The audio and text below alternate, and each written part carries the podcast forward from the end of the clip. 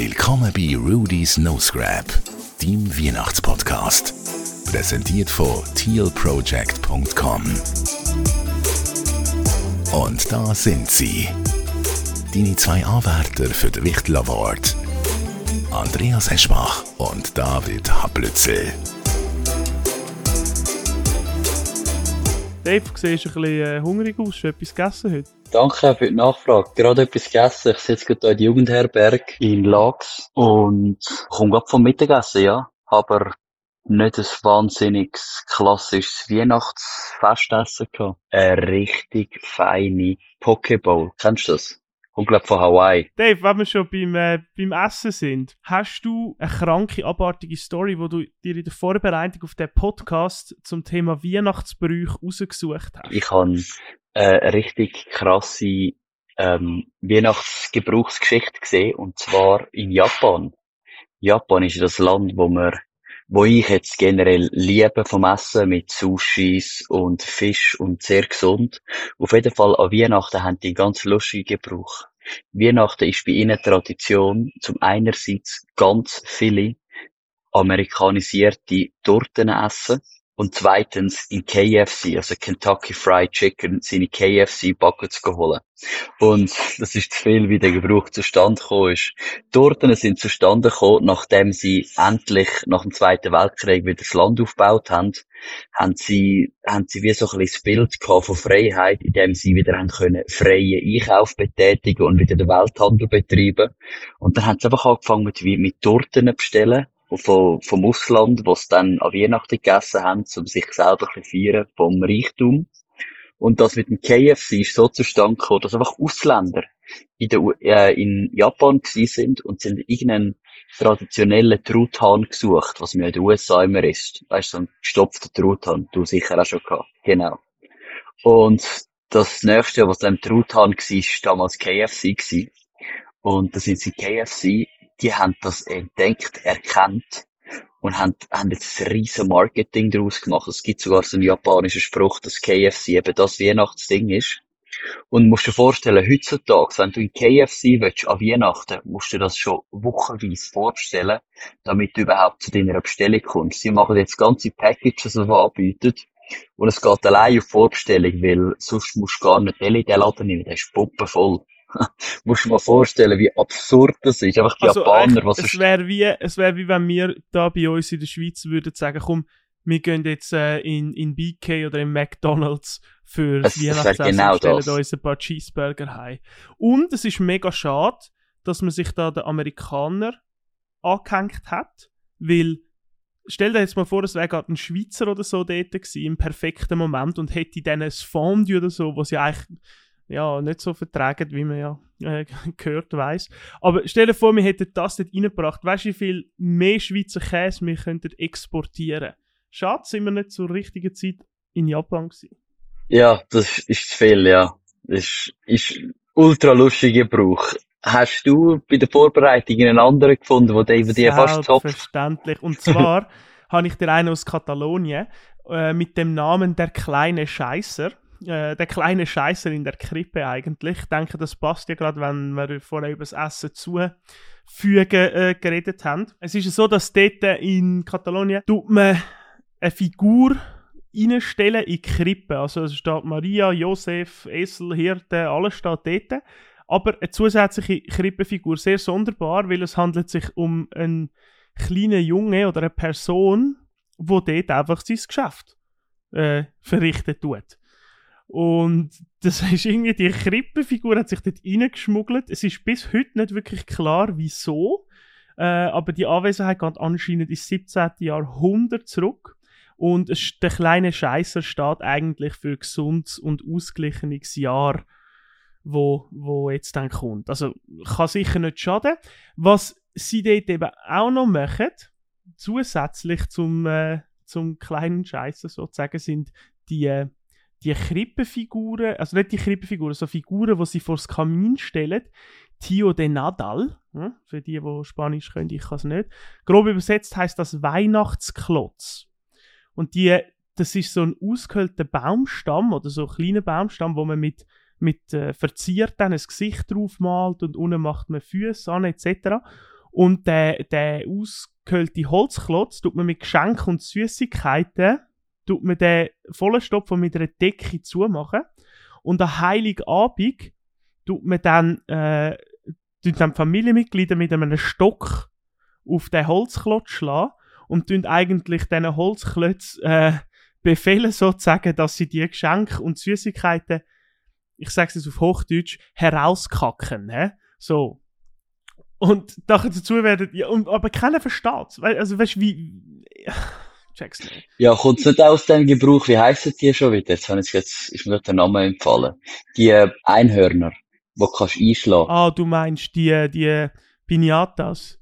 Genau, Pinatas, Pinatas danke. Pinatas. Es kommt sicher, es kommt vielleicht von, sicher von dem, irgendwie. Einfach Hauptsache aggressiv. Oder Pinata kommt von dem. Vielleicht umgekehrt, ja. Hauptsache man kann jemanden schlagen mit Süßigkeiten. Genau. Ich meine, ja. Erziehungsmethode technisch richtig geil. In Costa Rica. Dort ist auch noch, ist, ist ganz lustig, ich sitze gerade da in Jugendherberg in Lags.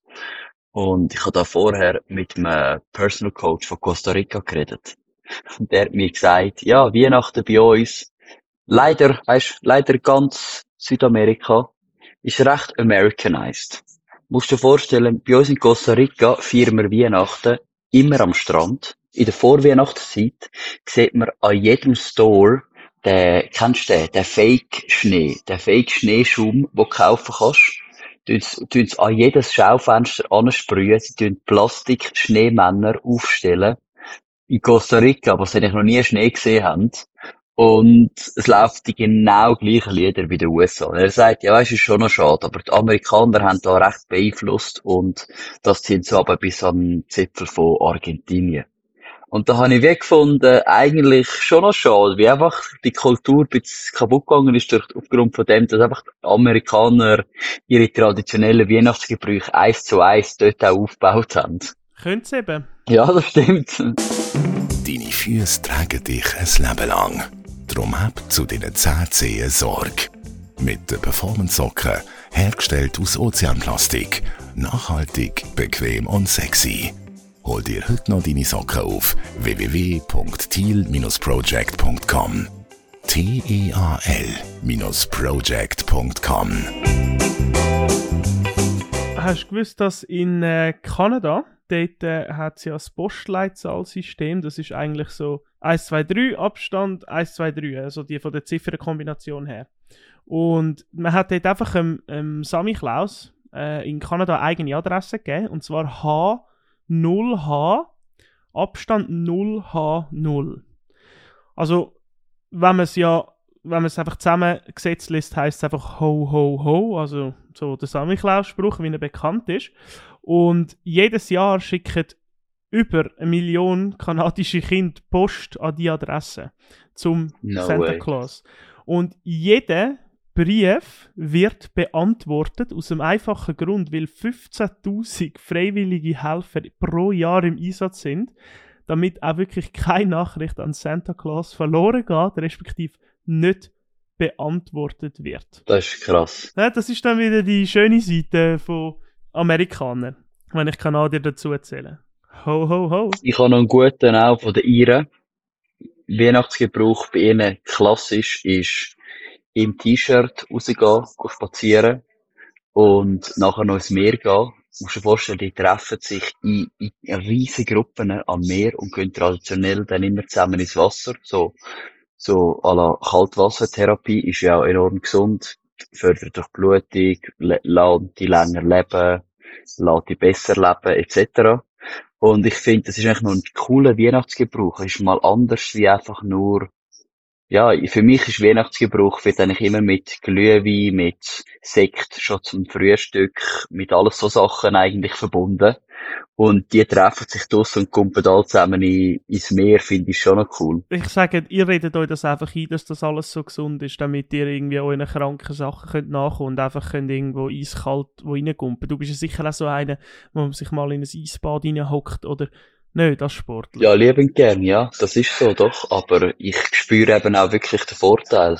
Und es, es gibt nichts Schöneres, wenn nach einem Eisbad einfach wieder zurück in die Wärme gehen. Und man schätzt, man ist so viel mehr dankbar über einfach die normale Zimmertemperatur und ist einiges beruhigter. Also ich, Gut, du ich kannst kann es nur empfehlen. normalen, du kannst Müsstest einer normalen, ja, du kannst in einer normalen Zimmertemperatur sein und dann laufst du einfach in die Sauna rein, dann wirst du auch aufgewärmt.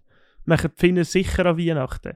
Das, das ist auch ein guter. Genau, den haben wir auch so geschrieben. Die Finnen sind bekannt dafür, dass sie an Weihnachten in die Sauna gehen. Also die Sauna generell, das ist ja nicht normal, bei- das ist ja normal bei den Finnen. Hast du übrigens in jeder Wohnung, in, in Finnland ist das so, wie bei uns irgendwie eine Küche oder ein Badzimmer in der Wohnung dazugehört, gehört bei ihnen eine Sauna standardmäßig in jede Wohnung. Egal ob es nur eine Einzimmerwohnung ist, du hast standardmäßig eine Sauna drin. Wie, wie, wie kommt es dazu? Also ist ja zu geil. Die haben das Zeug erfunden, wieso sollten sie das nicht zelebrieren? Ist das so wie, wie in Italien einfach das Fußbädeli Standard ist? Kennst du das? Ja, ich weiß, nein, ich, ähm, darf ich dir schnell etwas sagen? Das ist einfach kein Fußbädeli. Ich weiß, ich weiß. Damit Eigentlich ist putzt du dir nicht das Füßli, sondern das Füdeli. dahinter, gell? Genau, Äh, ja. Das Aber ist Fußbädeli. unvorst unvorstellbar immer gewesen. Aber ja, Aber ja, Finnland hat sicher irgendeinen Saunabrauch an, an Weihnachten, nehme ich jetzt mal schwer an. Mit viel Wodka inkludiert. das, das ist ganz klassisch. Wenn es dann aber ums Essen geht, sind die sehr spartanisch unterwegs. Ähm, traditionell finnische Abendessen an Heiligabend und Weihnachten ist einfach Reisporridge mit Zimt und Anis. Wie lame ist das, nicht? Geile Dessert. Ja, ist, für euch ist das genau das Dessert, aber also, das als Hauptmahlzeit. Du, sie haben vielleicht Kalorien schon vom Bier oder vom Wodka zählt Vom und dann, fix, ja, dann macht es wieder wett. Was hast du noch rausgesucht? Venezuela, in der Hauptstadt, an Heiligabend, respektive schon morgen früh, gehen alle Leute mit den Inline-Skates in die Kille.